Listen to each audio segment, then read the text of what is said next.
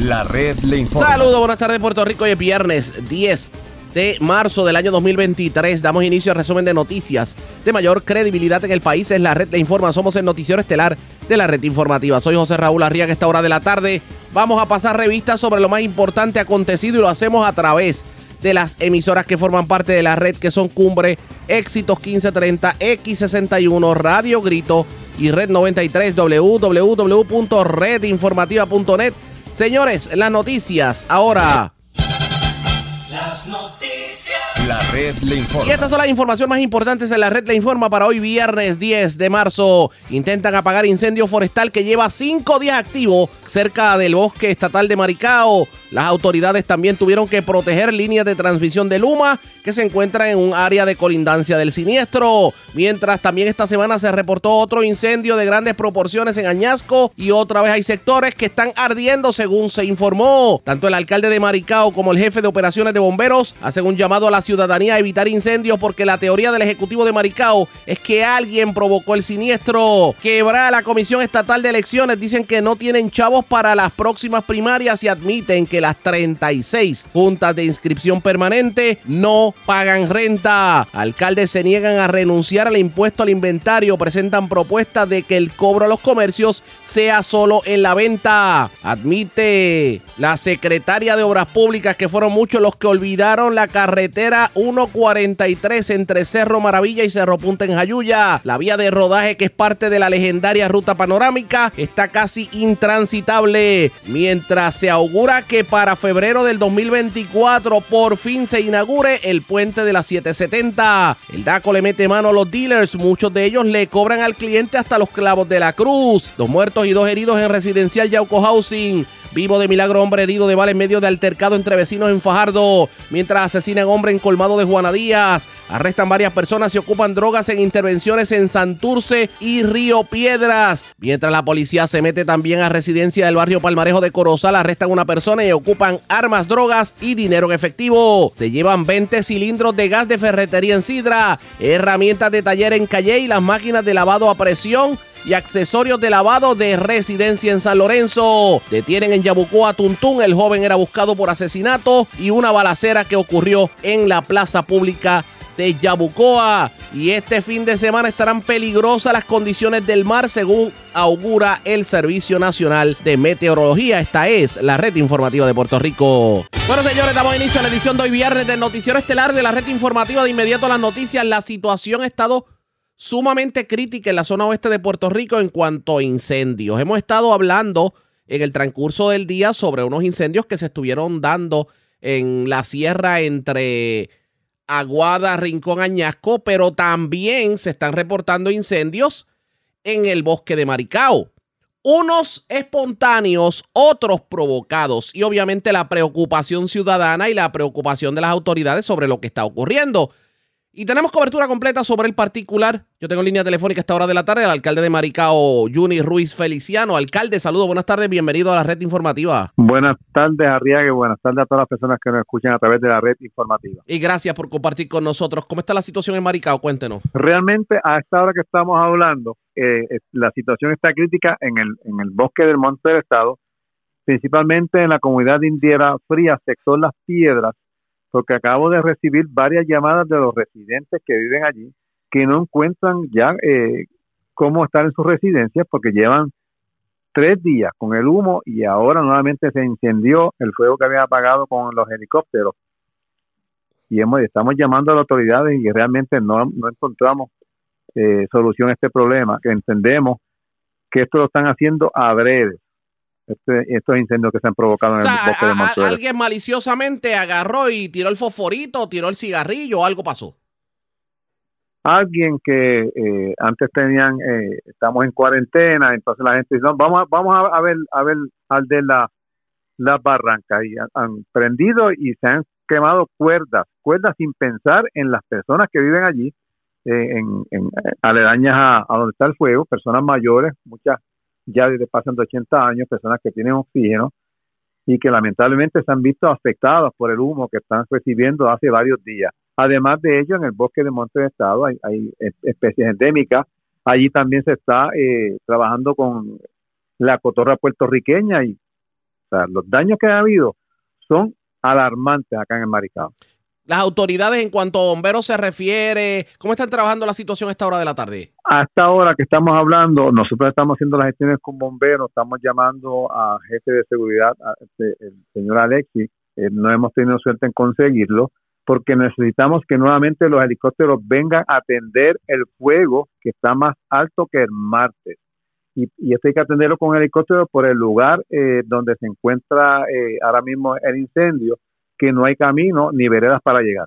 Aparte de eso, ¿alguna otra ayuda que hayan recibido ustedes para atender estas situaciones, por ejemplo, con los residentes a la hora de, de, asistirlos en cuanto a emergencia se refiere? nosotros estamos trabajando con los residentes, pero los residentes están desesperados, obviamente, porque tienen que abandonar su residencia.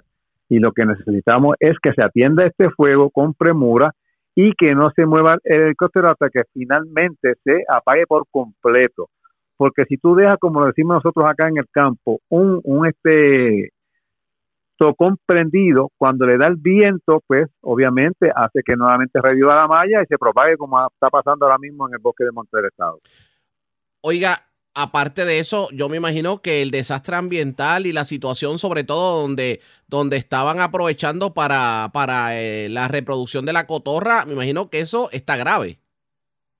Eso está, eso está grave porque eh, la cotorra está en cautiverio precisamente al lado opuesto de donde está el fuego y ellos vuelan a, favor de donde está el fuego eh, y, vemos todos los días las personas observando y yo estoy seguro que se han afectado muchísimo las cotorras que han sido eh, liberadas en los últimos meses en el bosque de Monte del Estado. Sabemos que personas obviamente han tenido que abandonar sus residencias, pero alguna que haya tenido que recibir atención médica precisamente por la inhalación de humo. ¿Tiene información sobre el particular?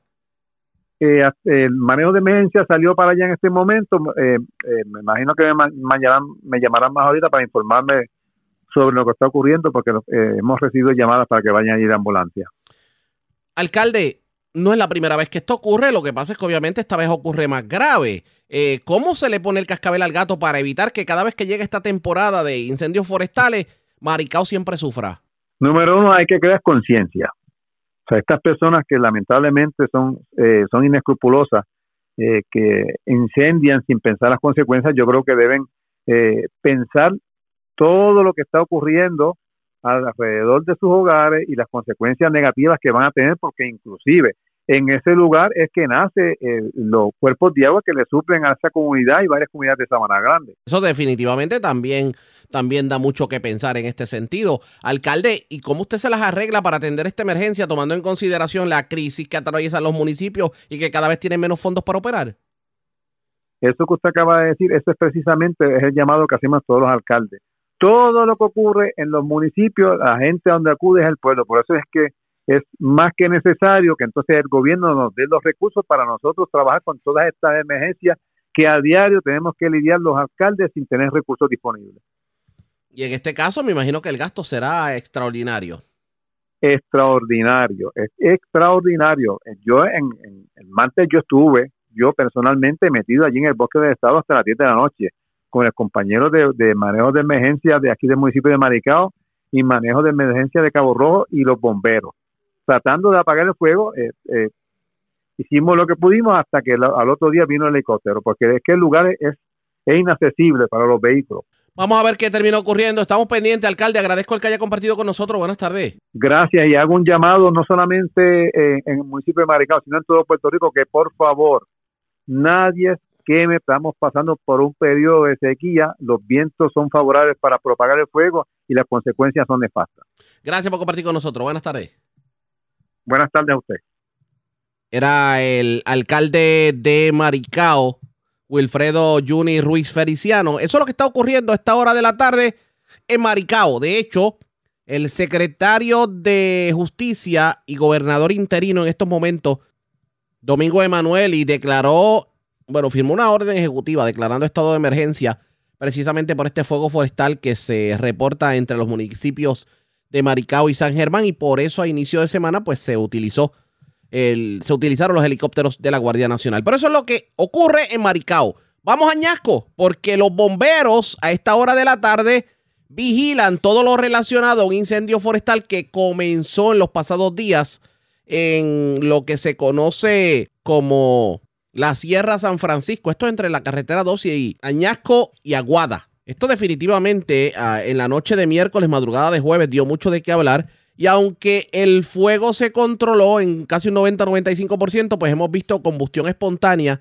y nuevamente vemos que se incendian zonas en donde originalmente se dio este incendio. Teníamos pautado una entrevista con el jefe de manejo de emergencia de Añasco, pero pues de momento como que desapareció a pesar de que se había coordinado a través del vicealcalde. El alcalde Cabil Solares no estaba disponible, pero para que ustedes tengan una idea, todavía los vecinos se ven afectados con esto del incendio. Pero vamos con los que saben del tema, porque los bomberos continúan trabajando con ambos incendios y otros que se pudieran estar dando a raíz de combustión espontánea. Y en línea telefónica a esta hora de la tarde, desde el fuego en Maricao, el sargento Luis Sáez, supervisor de las Brigadas Forestales de Bomberos en la región sur. Saludos, buenas tardes, bienvenido a la red informativa. Sí, buenas tardes, buenas tardes a usted y al público en general. Y gracias por compartir con nosotros. Ustedes han estado trabajando intensamente la situación de Maricao, si nos puede hablar de lo que han hecho en estos días. Claro, claro que sí, el fuego aquí en Maricao se desató ¿verdad? el lunes pasado. Eh, inmediatamente se pide la colaboración, ¿verdad? El comisionado de bomberos pide la autorización para utilizar eh, la nave aérea, ¿verdad? La cooperación de la Guardia Nacional. Y eh, fue bien efectivo y de inmediato se autorizó el uso, ¿verdad? De la operación aérea. Y hemos estado trabajando este incendio desde el lunes, muy efectivo, con la ayuda de la Guardia Nacional, de recursos naturales y ambientales y de la Oficina de Manejo de Emergencia de San Germán y Maricao, además de todo el personal ¿verdad? forestal y del negociado del cuerpo de bomberos y hemos estado tres días aquí bien efectivos dándole duro la batalla a este incendio aquí en el bosque. ¿Qué ha sido lo más complicado para ustedes como bomberos en este incendio? Sí, bueno, obviamente lo más complicado que eh, ha pasado aquí es, el terreno. Sin lugar a duda, el terreno es bien empinado, es un bosque, aunque no está en la jurisdicción del bosque total de Maricao, está bien cercano y la vegetación es una vegetación bien densa, y ve, ha sido eh, bien difícil el acceso para los bomberos, por eso hemos estado dos o tres días aquí, pero la operación aérea ha sido la clave en estos pasados dos días, ya que nos ha permitido eh, bajar la intensidad del incendio a lo que podemos ¿verdad? llegar eh, profundo al bosque y crear unas barreras, ¿verdad? construir unas barreras para poder contenerlo. Sargento, ¿y personas se han visto afectadas en este incendio? Digamos, inhalación de humo, personas han tenido que ser desalojadas de su residencia. Eh, de que tengamos conocimiento del negociado, este, no hemos este, tenido que desalojar, eh, eh, ya que el, incendio se ha concentrado ¿verdad? bien adentro del bosque y obviamente hay residentes que han dejado su residencia de modo preventivo pero por lo menos personalmente no tenemos conocimiento de personas que se hayan afectado. por, aunque ustedes puedan eh, lograr una extinción de un por ciento grande de este incendio, lo cierto es que hay, pues, como dicen por ahí, un, una mecha que se quede, un carboncito que se quede, un tocón que se quede prendido. De momento llegó el viento, o sea que podemos decir que todo este fin de semana la gente debe estar muy pendiente en esa zona en caso de que de momentos espontáneamente surja algún tipo de, de incendio? Claro, por lo menos en lo que se basa a este incendio en particular del Camino Los Méndez, eh, está un 90% contenido, ¿verdad? Ya tenemos varias barreras, varias líneas conteniendo el mismo y como le dije, la colaboración de la Guardia Nacional fue clave de bajar la intensidad cuando se estaba propagando hacia la comunidad y hacia las torres y ahora mismo actualmente tenemos protegidas las torres, en la comunidad de aquí de Los Méndez eh, tenemos nuestras unidades protegiendo todas las estructuras y básicamente estamos esperando con un combustible que verdad que falta por quemar, como que no tenemos acceso por, el tipo de vegetación, no tenemos acceso a llegar a él, se termine de quemar. Pero peligro per se de este incendio en particular no no hay para la ciudadanía. Eso pues este gracias a Dios los primeros días se pudo contener y lo que pasa lo que falta ahora es la liquidación total del mismo que el negociado de bomberos va a estar aquí presente, claro que si el fin de semana y la semana que viene, si tenemos que estar hasta que esté en completo liquidación. Sargento, en cuanto al otro incendio que también ha llamado la atención de la ciudadanía en el oeste, que es el que se estuvo reportando en la noche de miércoles, madrugada de jueves, en el sector La Sierra San Francisco, esto allá entre Añasco y Aguada. ¿Cómo está esa situación allá? Sí, esa situación estaba, también está contenida. Ahí estamos hablando de un combustible más ligero que lo que es el del bosque me explico, al ser más ligero, obviamente esa noche pues las imágenes pues enseñan ¿verdad? Una, una llama bastante bastante activa, pero obviamente luego después de quemar el combustible liviano, este se, se calma y obviamente ya tenemos controlado ese también y no, no causa peligro para la ciudadanía. Sí, pues siempre se quedan unos troncos prendidos y unos focos eh, bastante calientes, pero vamos estamos trabajando actualmente con todas las unidades de bomberos para lograr el enfriamiento total de esa área también. Llegó el momento de orientar a la ciudadanía. Esta es temporada de incendios forestales y aunque muchos de ellos pudieran darse por combustión espontánea, no es menos cierto que también la mano humana contribuye. lo que, aparte de lo que puede ser eh, eh, un incendio malicioso, a veces la negligencia, el uno tirar una colilla de cigarrillo, el uno encender algún tipo de fogata pequeña, el uno dejar algo, alguna planchuela que, que de momento cree algún calor, pues también eh, provocamos este tipo de incendios. ¿Qué le tenemos que decir a la ciudadanía para evitar este tipo de incendios forestales? Claro que sí. La época de sequía, ¿verdad? Eh, eh, todos sabemos, estamos en ese tiempo del año. Este año pues, va a ser más seco que lo normal. Ya se están viendo, ¿verdad? Este, por los incendios que hay. cuando nosotros hablamos de factor humano, es bien importante, no nos referimos a mano criminal. Es simplemente que es fue la mano humana.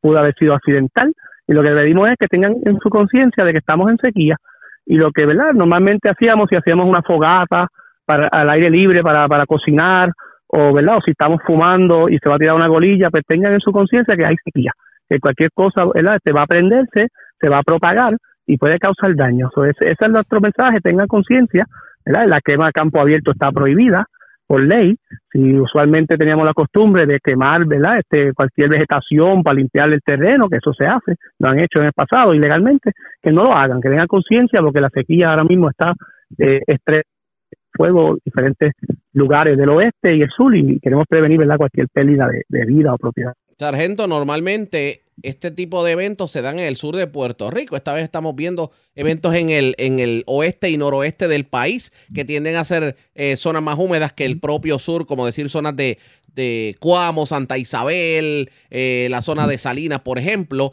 Eh, esto es augurio de que vamos a ver entonces más incidentes como este. Sí, eso es, eso es correcto. El, los tiempos están cambiando. Usualmente, ¿verdad? Para, para este lado oeste no se veían estos tipos de incendios en esta época, pero el, el bien importante, la, el frío de, en la época navideña quema el combustible. Mucha gente no lo sabe. Y esta, estas navidades, ¿verdad? Esta época navideña ha sido frío y el viento. El viento es un factor clave que ha recado el combustible en todas estas navidades. Y ahora, cuando vienen las temperaturas más calientes, en, en época de, ¿verdad? de, de, cuaresma, pues, están activando estos incendios. Y, y ahora más de lo normal, porque hay mucho combustible que se secó y va a haber más combustible y está seco y las condiciones del tiempo están favorables, pues están, estos fuegos se están suscitando más frecuentes. Por eso hay que tener mucho cuidado. Definitivamente. Vamos a ver qué terminó ocurriendo. Agradecemos el que haya compartido con nosotros. Buen fin de semana. Claro que sí. Muchas gracias por el mensaje. Bueno, ya ustedes escucharon. Era el sargento Luis Sáez, supervisor de las Brigadas Forestales de Bomberos de la región sur de Puerto Rico, que estaba trabajando el incendio de Maricao. De hecho, como le había dicho al inicio del noticiero, el, secreta el gobernador interino Domingo Emanuele había declarado estado de emergencia precisamente por este incendio forestal de Maricao y por eso, fueron, por eso fue que precisamente a inicio de semana activaron los helicópteros de la Guardia Nacional. Vamos a darle seguimiento a todo esto, ustedes pendientes a la red informativa. Presentamos las condiciones del tiempo para hoy. Hoy viernes, se espera cielo de parcial a variablemente nublado con actividad de aguaceros a través del interior y sureste de Puerto Rico en la tarde. Una marejada peligrosa del norte de periodo largo mantiene desde ayer jueves deterioradas las condiciones marítimas y costeras. Navegantes pueden esperar oleaje de hasta 10 pies a través de las aguas regionales del norte y pasajes. Otra marejada del noreste extenderá las condiciones marítimas peligrosas, y corrientes marinas amenazantes a la vida desde el sábado en adelante. En la red informativa de Puerto Rico, el informe del tiempo. La red le informa. Señores, regresamos a la red le informa. Somos el noticiero estelar de la red informativa edición de hoy viernes. Gracias por compartir con nosotros, señores. Todavía es la santa hora que en Puerto partidos políticos no se pueden poner de acuerdo sobre lo que pudiera ser una reforma electoral de manera positiva. Todavía continúan las vistas públicas sobre el particular, pero para complicar la situación la Comisión Estatal de Elecciones se está cantando pelá para los próximos eventos eleccionarios. Así lo dejó entrever hoy la presidenta alterna de la Comisión Estatal de Elecciones, Jessica Padilla, quien tuvo que comparecer bajo pena de desacato ante una vista pública que investiga la falta de fondos en el organismo para celebrar futuros eventos electorales. Allí la funcionaria contestó cuestionamientos sobre diversos asuntos operacionales de la Comisión Estatal de Elecciones.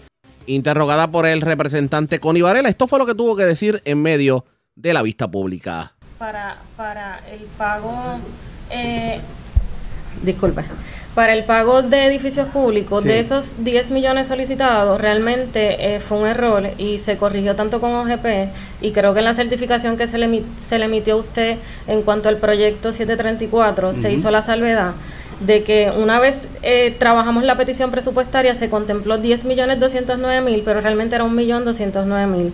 Un millón, perdón, un millón. 209 mil. Ah, ok.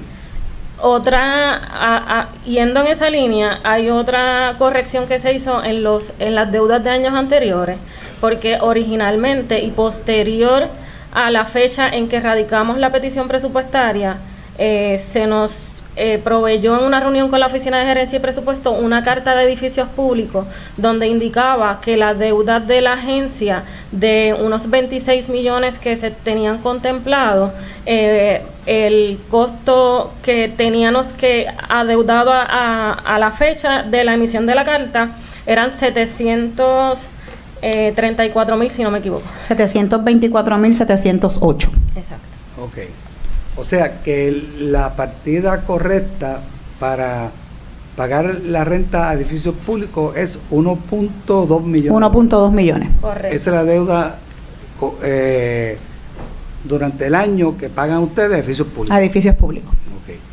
También en, en la petición presupuestaria hay una partida de pago de deuda contraída de, de deuda a la autoridad de edificios públicos de 25.2 millones. Eso es lo que le aclaré que posterior a la petición presupuestaria que radicamos toda esa documentación a la Oficina de, Gerencia y Presupuesto, recibimos eh, por parte de OGP, que nos brindó copia, mm. eh, una misiva de edificios públicos donde indicaba que por, por lo del título 3 de, de promesa, esa deuda de 26 millones, porque había aumentado a lo que nosotros teníamos eh, contemplado, redundaba solamente a 724 724.708. Exacto. O sea, también corrigieron esta partida. Y también la certificación que le emitimos a usted. Ok, muy bien.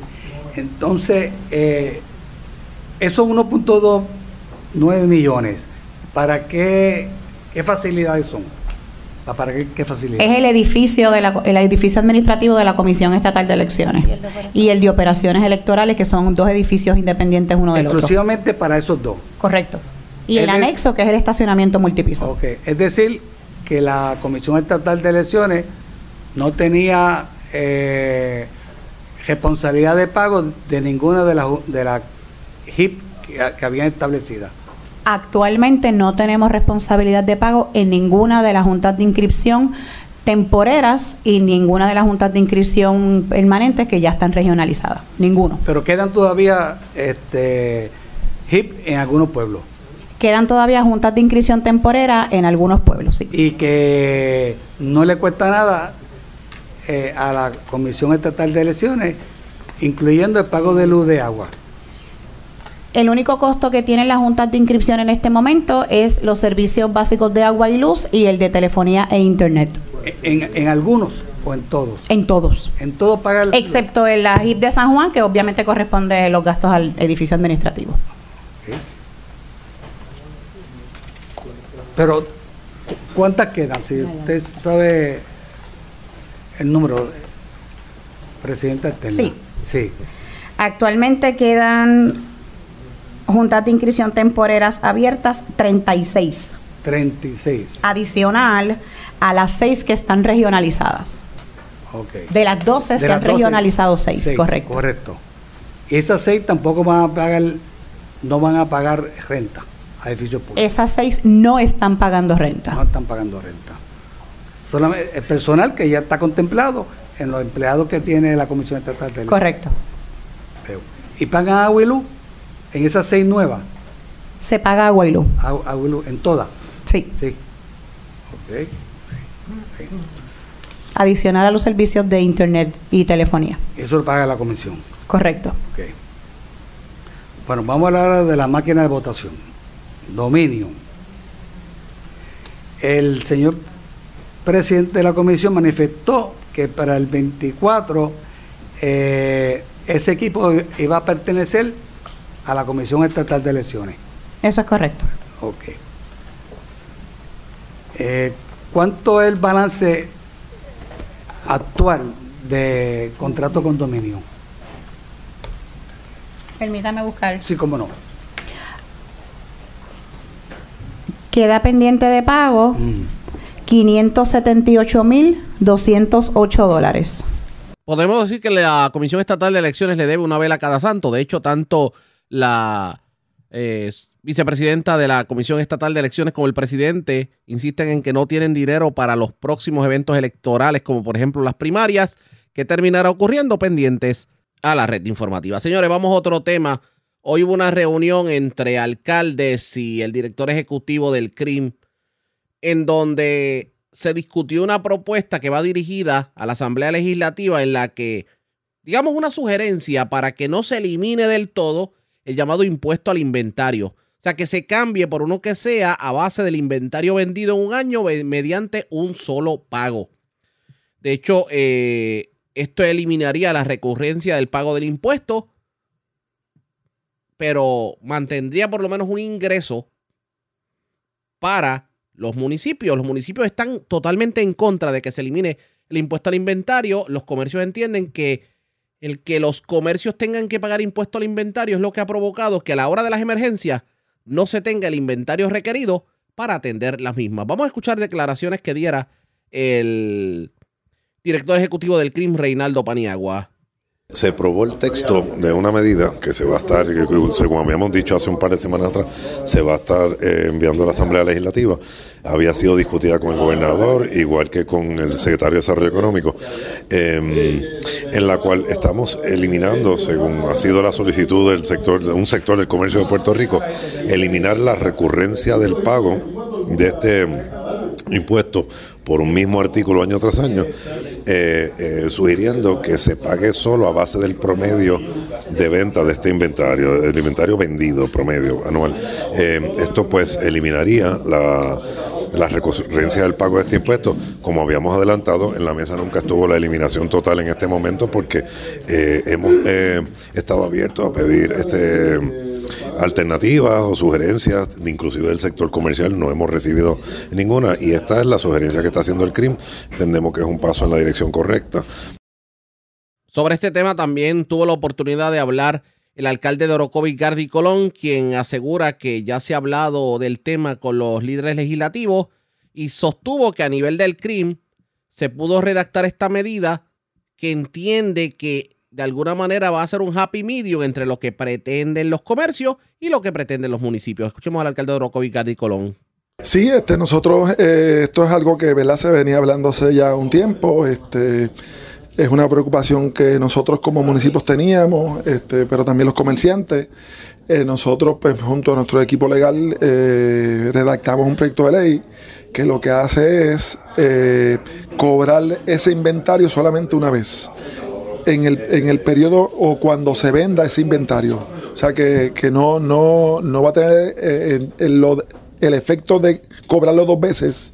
Si, el, si no se vende ese producto, eh, ya no lo va a tener en este proyecto de ley. Esperamos que el, ¿verdad? Que el eh, Cámara y Senado este, nos ayuden con esto, se apruebe y que este beneficio a los comerciantes le llegue lo más pronto posible. Sobre el mismo tema habló el alcalde de Junco, Alfredo Papo Alejandro, que aseguró que esto es precisamente lo que había que hacer, aunque entiende que la merma será mínima en cuanto a los recaudos se refiere. Claro, en el caso de Junco, las grandes farmacéuticas le aportan miles de dólares en cuanto a este impuesto.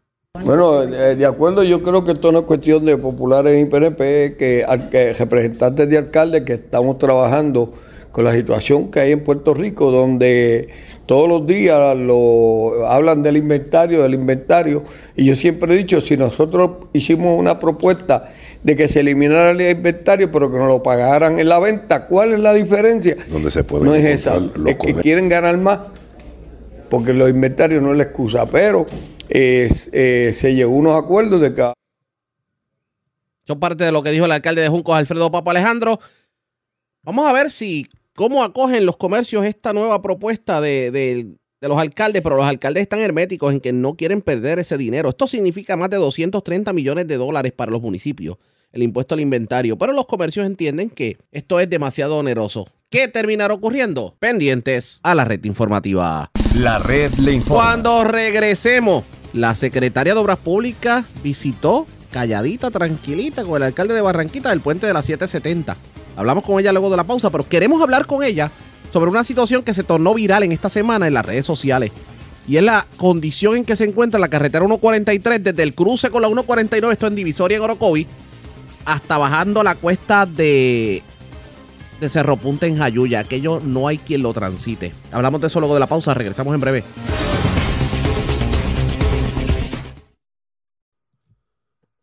La red le informa. Señores, regresamos a la red Le Informa, el noticiero estelar de la red informativa edición de hoy. Gracias por compartir con nosotros. La secretaria de Obras Públicas, Elin Vélez Vega, estuvo el pasado miércoles visitando el puente de la 770, los trabajos de construcción del puente de la 770 en Barranquitas. Estuvo acompañada del alcalde eh, Elliot Colón Blanco. Y la pregunta es, ¿qué va a pasar con esa obra y qué están haciendo con los residentes en estos momentos? La vimos, de hecho, en, en imágenes que fueron colocadas en su cuenta de redes sociales, pero quiero dialogar con ella para pasar revista sobre el particular. Saludos, secretaria, buenas tardes, bienvenida a la red informativa. Saludos y saludos a todos. Fue el martes que estuve por allá. El martes, correcto, fue el martes que estuvo por allá, tiene toda la razón. Eh, ¿Qué ocurrió el martes? Cuénteme. Pues mire, estuvimos el martes temprano en el área del proyecto, fuimos y estuvimos con el contratista, con el ingeniero, el alcalde, el honorable Elio Colón nos acompañó y lo que fuimos a verificar eran los trabajos, el progreso, este, cómo estaban, eh, pues cómo estaban haciendo la- el hincado de los pilotes, que actualmente eso es lo que se está trabajando, se está trabajando en el hincado de los pilotes, ahí estamos presenciando eh, el- la, pues, la operación en ese momento y también entonces estaban eh, se está trabajando para terminar la zapata de ese puente. Así que sí el proyecto está activo y está moviéndose que eso es importante y la comunidad pues queremos que sepan que el proyecto continúa en el itinerario que se le ha provisto eh, y que sí que el proyecto es uno que está ahora mismo en acción. Que entonces veríamos, por ejemplo, eh, que estos trabajos se pudieran estar dando y digamos que veamos eh, la colocación ya de, de vigas más grandes o que veamos eh, hormigón allí en el puente, ¿para cuándo más o menos? Bueno, estamos haciendo los pilotes, son 59 pilotes, eh, y entonces pues eso es lo que se está trabajando actualmente. Eh, vamos entonces a estar viendo así que van a estar trabajando las zapatas, se van a estar removiendo unos cables que están en, en el área. Luma está trabajando para bajarlos temporalmente en lo que podemos poner los pilotes y entonces ya el puente está construido es en acero y está ya en el área, así que lo que van a ver es que se va a ir colocando y haciendo la zapata para entonces colocar el puente. Cuando usted dice, eh, ¿es un puente modular lo que se va a estar colocando? Es un, un puente de acero, un puente de Acero. acero. No es un modular como los de, sí, es un puente de acero que se que se va entonces a estar poniendo en el lugar, no es temporero. Es que ese es el, el nuevo puente que van a tener disponible ahí. Que obviamente la, la obra sería mucho más rápida entonces. Eh, bueno, sí, esperamos que cumplamos con, con, bueno, se va a cumplir, no es decir esperamos, se va a cumplir con el tiempo que se estableció, pero ya entonces se supone que para el mes de febrero del año próximo ya entonces estemos completando el proyecto. Entiendo. Entonces, en cuanto a lo que tiene que ver con, con las rutas alternas, eh, vemos que obviamente el tramo pequeño que estaba allí, eh, pues tiene sus dificultades, pero por ejemplo, la carretera vecinal en que, que había la peligrosidad por, por ser una carretera bastante escarpada, se pusieron vallas, se ha hecho algo. Sí, el municipio está trabajando con nuestro equipo de trabajo, se pusieron unas vallas, el municipio tiene suficientes vallas para colocarlas en el camino Cuba, que es el que usted me indica.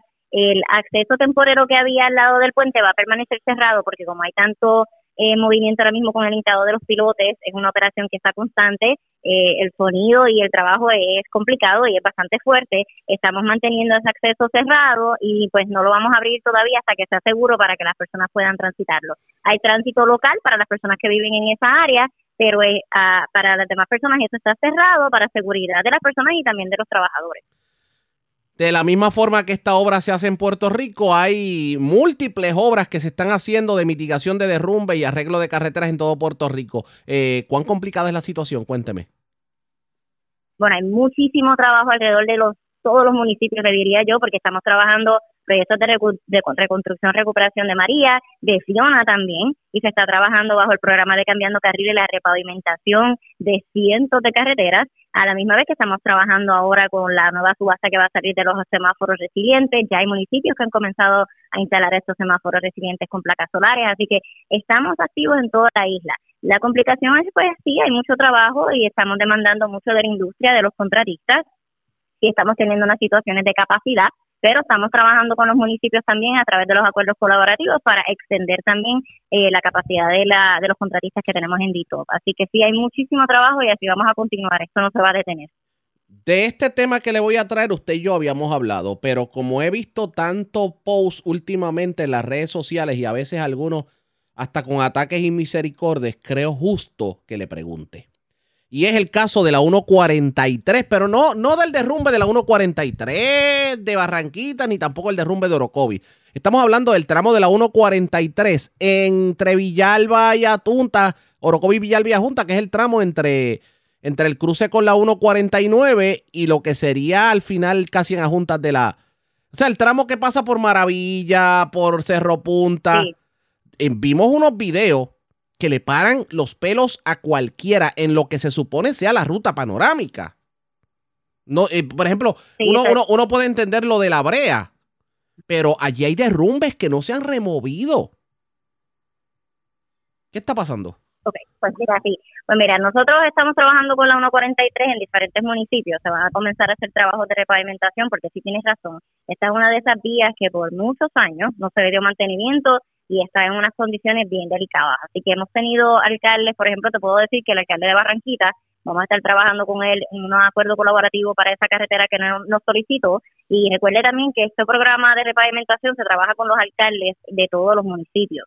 Es importante que las prioridades de los alcaldes se están atendiendo. Esta 143, que es tan extensa, porque va desde, yo le diría, Barranquitas hasta Juntas, pues para poder trabajar esta carretera completo es una inversión millonaria que ahora mismo esos fondos no están disponibles para trabajarla completa, pero sí estamos ahora evaluando los tramos más complicados, los que tienen en peores condiciones para ir entonces invirtiendo dinero en esa zona, en lo que se puede entonces tener un proyecto federal Seguro. para que nos den los fondos para esa carretera, porque en realidad eh, es pues es complicada porque es una carretera de, de, de- de cientos de kilómetros. No, la isla entendemos, pero la, la parte grave, que es la que todo el mundo reclama, es entre el cruce, lo que llaman el cruce de divisoria, que es entre, entre Orocovi, Villalba y, y- bueno, Orocovi y Villalba en Toro Negro, hasta pasando Cerro Maravilla y bajando la cuesta de Cerro Puntas de Jayuya hacia, hacia Junta. Ese tramo que debe ser de algunos 9 o 10 kilómetros, está tan grave que, que bueno, yo vi un video en donde una persona cabalgaba por la zona y hasta para un caballo era difícil. La, y Sí, no te entiendo. yo, le pre- yo le pregunto, por ejemplo, uno puede entender la brea, pero ¿por qué no mandan una máquina a remover esos derrumbes?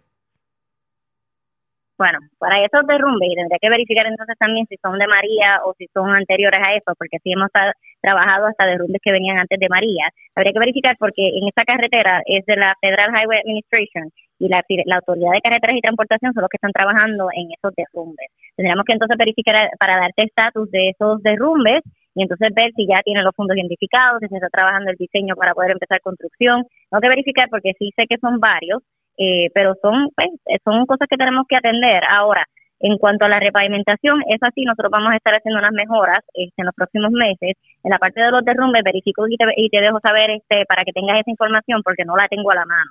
Esto también pues es una situación de, de disponibilidad de fondos, que a veces parece que tenemos todos los fondos del mundo, pero están ya asignados y obligados para ciertos proyectos. Hay que verificar si para estos proyectos ya todos están, ya los fondos están este, identificados. Y hemos visto avances en otros proyectos, por ejemplo, el derrumbe de la 155 va bastante acelerado el trabajo, que pudiéramos decir que ya mismo repavimentan y abren los dos carriles. Eh, tal vez hay una poco de preocupación en el derrumbe de la 157 entre Orocovis y Jayuya, el llamado derrumbe de cacao de Orocovis.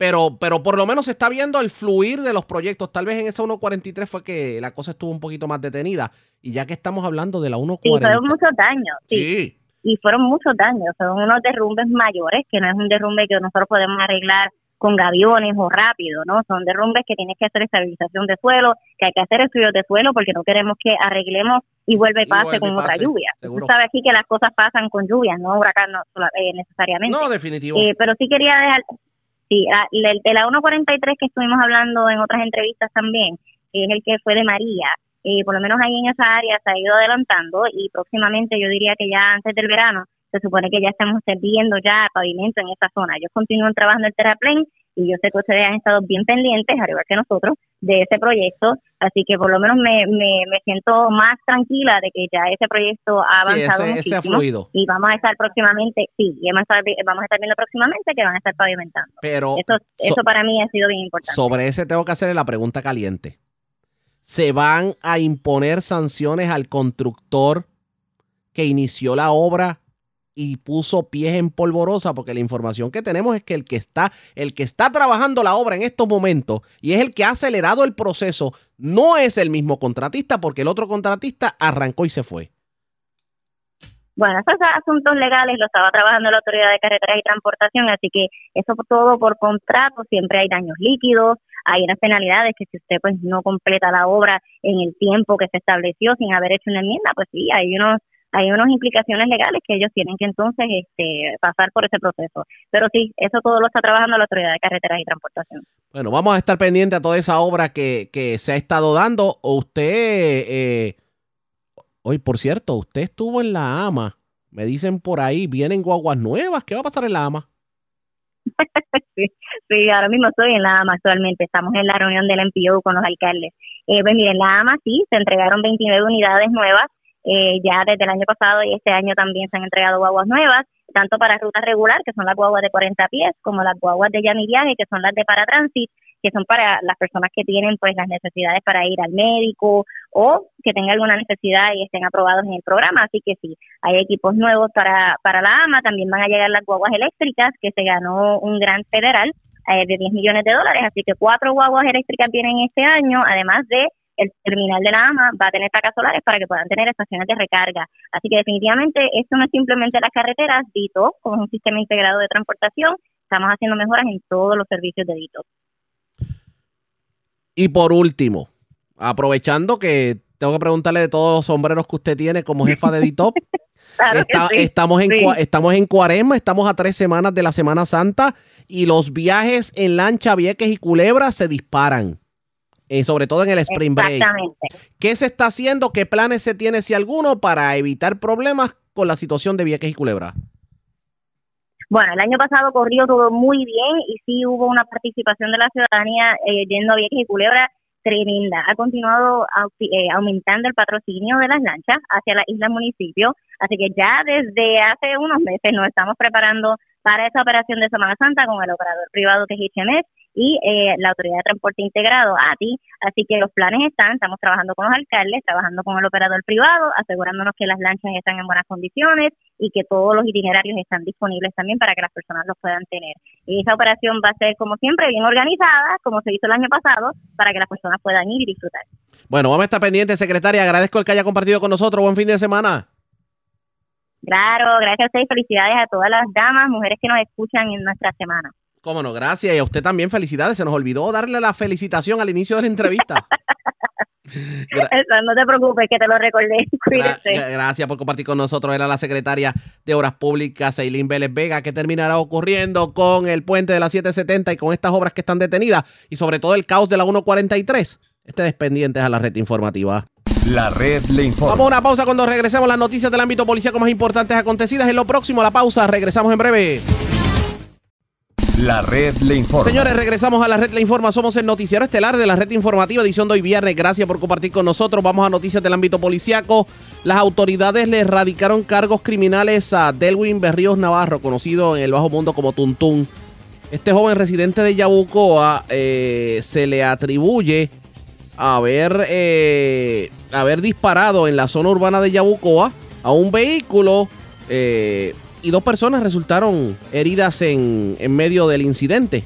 Uno de ellos falleció mientras recibía atención médica. La información la tiene Francisco Colón, oficial de prensa de la policía en Humacao. Saludos, buenas tardes. Buenas tardes, Adiaga, y buenas tardes a todos los que escucha. ¿Qué información tenemos? El agente Joel de Jesús, adscrito a la División de Homicidios del Cuerpo de Investigaciones Criminales de Humacao, del negociador de la Policía de Puerto Rico, supervisado por el agente Orlando Torres y bajo la dirección del teniente Josué Vázquez, realizó una investigación que culminó con la erradicación de cargos criminales por parte de Fiscalía de Humacao por los delitos de asesinato, ley de armas y disparar en un lugar público contra Delwin Berrío Navarro, mejor conocido como Tuntún, de 26 años, residente de Yabucoa.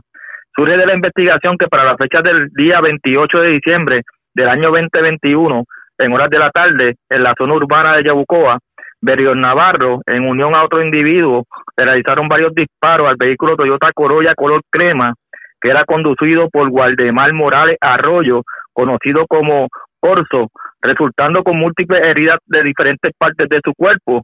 También resultó con múltiples heridas de bala en su cuerpo. El pasajero, Cristian R. Delgado Mercado Morales Arroyo, fue transportado en condición delicada a una institución médica local y referido al Centro Médico de Río Piedra para continuar el tratamiento, mientras que Delgado Mercado fue transportado en ambulancia hacia el Hospital Raider de Macao, donde falleció mientras recibía asistencia médica. El fiscal Pedro Anca presentó el caso ante la juez Cristina Rivera del Tribunal de Macao, quien luego de escuchar la prueba determinó causa probable en todos los cargos, fiando una fianza global de 1.8 millones, ordenando su reingreso a la cárcel de Bayamón. Cabe señalar que Darwin Berrión Navarro, Tuntún, era un gatillero de una organización criminal que al momento de estos hechos operaba en el pueblo de Yabucoa. El mismo está imputado de haber cometido varios asesinatos en dicho municipio, por lo que se encuentra confinado en la institución correccional de Bayamón. Gracias por la información. Buenas tardes.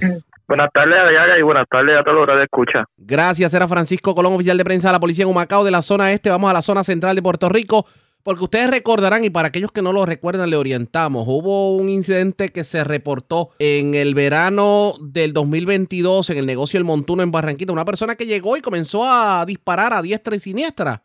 Pues este joven de 29 años, residente de Barranquita, se le erradicaron cargos criminales precisamente por haber puesto en riesgo a, a las personas al disparar un arma de fuego en un centro comercial y también, obviamente, lo que tiene que ver con las violaciones eh, de ley de armas. Huidalis Rivera Luna, oficial de prensa de la policía en Bonito, con detalles. Saludos, buenas tardes. Saludos, buenas tardes. En hora de la mañana del día de hoy, en el Tribunal de Bonito, fueron radicados cargos criminales por el artículo 249b, riesgo a la seguridad u orden público al disparar un arma de fuego en una discoteca, bar, centro comercial, negocio o establecimiento del Código Penal de Puerto Rico. Un cargo por el artículo 6.5, portación y transportación o uso de armas de fuego sin licencia. Un cargo por el artículo 6.8, posesión de armas de fuego sin licencia. Y un cargo por el artículo 6.14, disparar o apuntar armas de fuego de la Ley de Armas 168 en contra de Luis Enrique Rivera Sánchez, de 29 años, residente en Barranquita, por hechos ocurridos la noche del 4 de junio del 2022 en el referido municipio. Durante la investigación que Rivera Sánchez puso en riesgo la seguridad de las personas que compartían en los predios del negocio Montuno en el pueblo de Barranquita al disparar un arma de fuego sin tener licencia de arma. El caso fue consultado por el agente Arnold García de la División de Asesinatos y Homicidios del Cuerpo de Investigaciones Criminales del 6 de Bonito, del negociador de la, de la Policía de Puerto Rico, bajo la supervisión del teniente Rubén Olán. La fiscal Lima Arroyo Colón instruyó a erradicar los cargos antes mencionados, siendo la prueba presentada ante la juez Jenny M. Malave Núñez del Tribunal de Bonito. Malave Núñez, luego de valorar la misma, determinó causa señalando una fianza global de 40 mil, la cual fue prestada mediante fiador privado con supervisión electrónica, hasta la fecha de la vista preliminar. Buenas tardes. Y buenas tardes para usted también. Gracias, era Huidalis Rivera Luna, oficial de prensa de la Policía en Bonito, de la zona central. Vamos a la zona noreste de Puerto Rico. Ustedes recordarán que a principio de semana nosotros reportábamos un caso en donde dos jóvenes en una motorita chocaron a un septuagenario. Y estos jóvenes, cuando el septuagenario se bajó del vehículo a reclamar, simplemente le dieron tremenda pela, que de hecho la persona se encuentra en condición de cuidado. Pues uno de ellos fue arrestado y se le erradicaron los cargos criminales correspondientes. Hablamos de un joven de 18 años. La información la tiene Yaira Rivera, oficial de prensa de la policía en el cuartel general. Saludos, buenas tardes. Saludos, buenas tardes. Agentes del negociado de la Policía de Puerto Rico, adscritos a la División de Agresiones del Cuerpo de Investigaciones Criminales de Carolina, realizaron una investigación que culminó en la erradicación de cargos criminales por agresión grave y maltrato a personas de edad avanzada a Alexis Santiago Reyes, de 18 años y residente de la urbanización Lomas de Carolina, en el barrio Martín González. Según la investigación de la policía, el 4 de marzo del 2023, a las 3 y 15 de la tarde, en el sector La Loma del barrio Martín González en Carolina, el imputado junto a otro menor de 16 años agredieron a Víctor Manuel González Salemán, de 73 años, causándole golpes que le causaron lesiones de cuidado.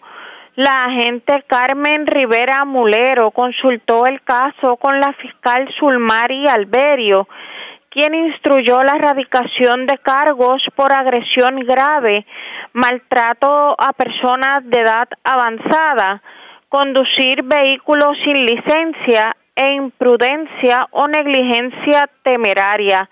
El imputado y la prueba se presentó ante la jueza Geisha Marrero, quien determinó causa en todos los cargos señalándole una fianza de 50 mil dólares, la cual no prestó, siendo ingresado en prisión. Yaira, tengo entendido que también hubo un incidente violento en una guagua pública en la avenida Fernández Juncos, intersección con, con la calle San Juan en Santurce. Aparentemente una persona que hirió de arma blanca a otra. ¿Qué información tenemos? Sí, es correcto. Agentes adscritos al precinto de Santurce investigaron a eso de las 10 y 43 de la mañana un incidente de agresión grave reportado en la avenida Fernández Juncos, intersección con la calle San Juan en Santurce. Según información preliminar, los hechos ocurrieron en el interior de una guagua pública, donde una mujer de 34 años le infligió una herida de arma blanca a un hombre de 63. La policía arrestó a la presunta agresora en el lugar de los hechos y la misma no opuso resistencia al arresto. El perjudicado fue transportado al Centro Médico de Río Piedras y al momento se desconoce su condición de salud.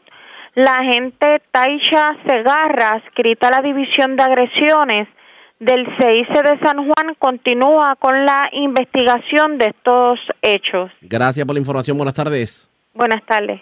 Gracias a Yaira Rivera, oficial de prensa de la policía en el cuartel general de la zona metropolitana. Vamos al sur de Puerto Rico. Se reportó un doble asesinato. Tenemos más detalles sobre el doble asesinato y el herido de bala que se reportó ayer en la tarde de noche. Esto en el residencial Yauco Housing. Además, una persona fue ultimada a balazos en la calle 8 del barrio Piedraguzá esto en Juana Díaz y la información la tiene Ileana Echevarría, oficial de prensa de la Policía en el Sur. Saludos, buenas tardes. Saludos, muy buenas tardes a todos.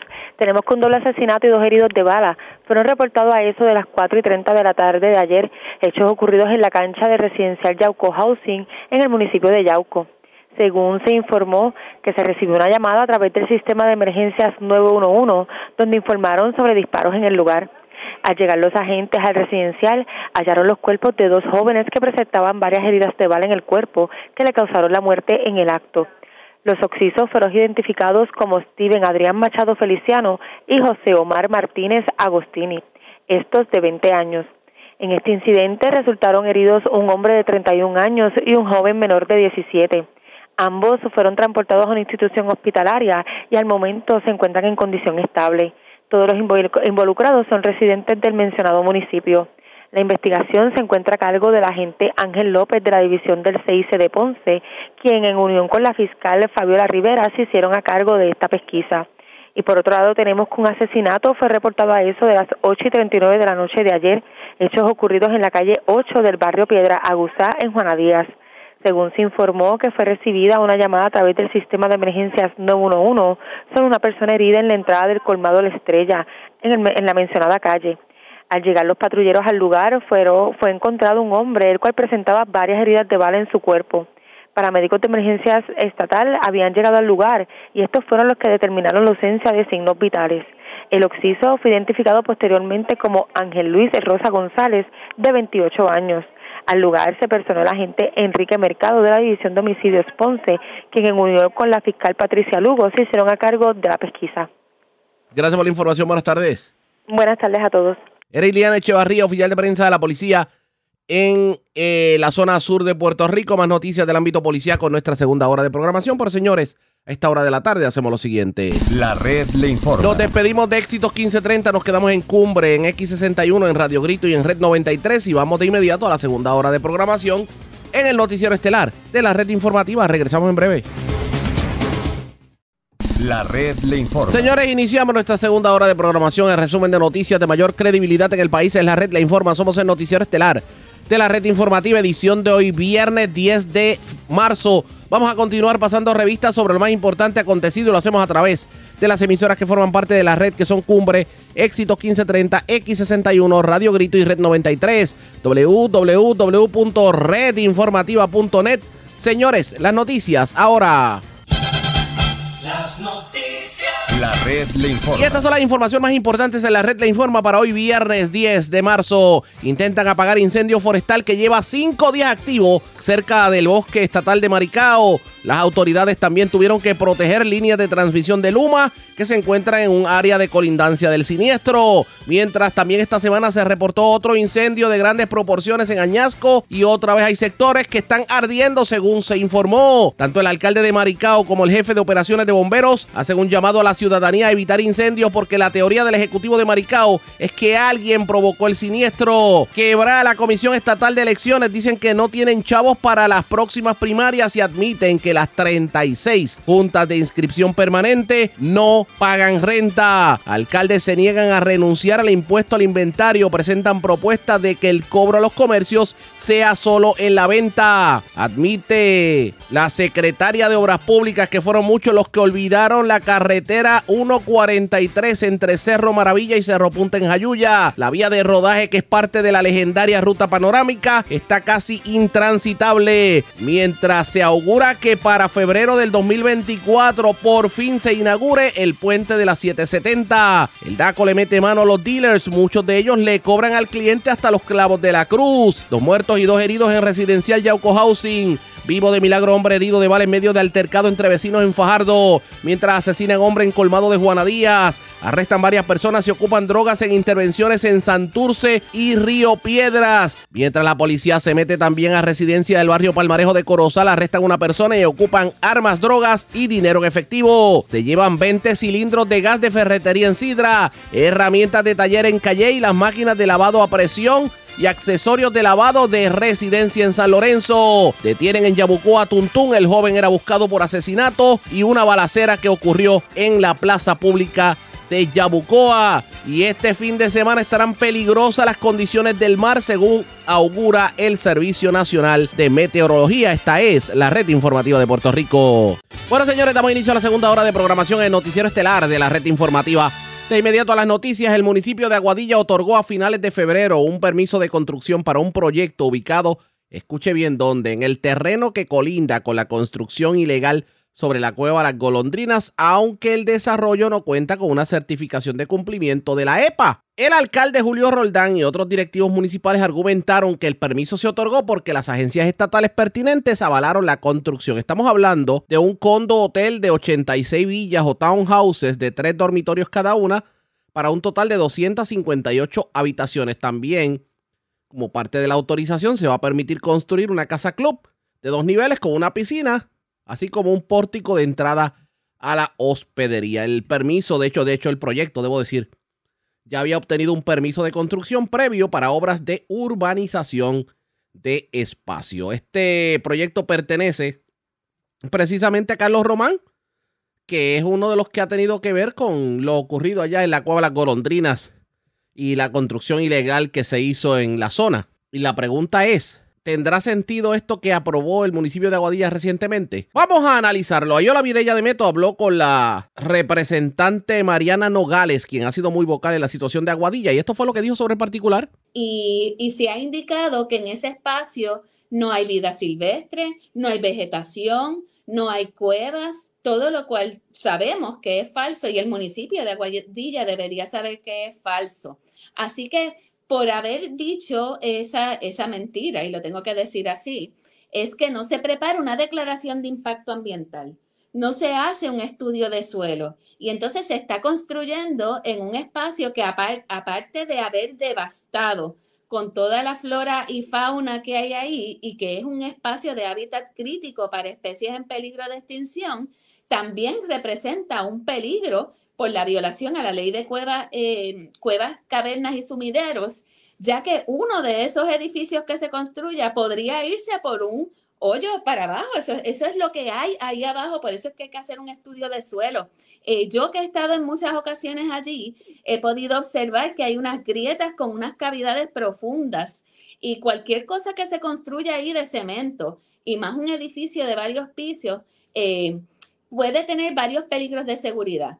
Primero, que ese edificio se puede eh, afectar en términos estructurales porque el terreno no es estable. Y en caso de un terremoto, y sabemos que el área oeste ha estado propensa a terremotos, recordamos el, el, último del 2020, en caso de un terremoto eso baila como si fuera una gelatina.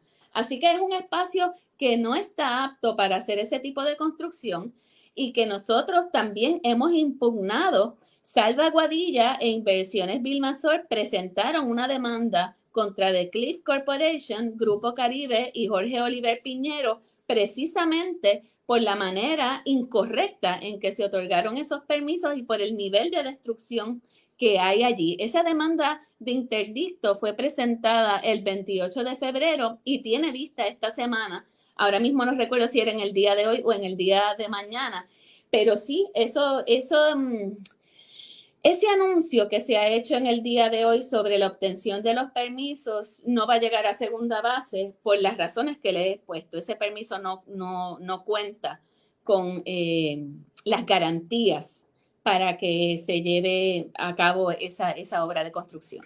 Representante, también se indica que la EPA, la Agencia Federal de Protección Ambiental, está investigando. De hecho, nosotros en un momento dado escribimos sobre un comunicado que, que envían el desarrollador planteando que tenía todos los permisos, incluyendo la EPA, y la EPA nos llama diciendo que no, que eso todavía está bajo evaluación. Eh, ¿Cuánto los procesos federales son lentos? ¿Cuánto podría demorarse esa investigación de la EPA sobre ese proyecto? Pues mira, lo que ocurre con la investigación de la EPA en particular es que hay eh, varias querellas por distintas razones, pero todas tienen que ver con el, eh, la ley de agua limpia, el Clean Water Act. Eh, porque entre otras cosas no hay mecanismos efectivos de control de erosión y de sedimentación, que bajo el Clean Water Act se entiende que es un contaminante eh, al mar y que tiene un efecto no solamente ahí, sino que por esa razón también podría entrar Fish and Wildlife en, un espacio que también tiene querellas sobre, sobre la construcción en The Cliff, eh, porque afecta los corales, la vida marina y especies que están protegidas, como la golondrina por el Tratado de Aves Migratorias, que es un tratado federal, y como el pelícano pardo, que está en el listado de especies en peligro de extinción.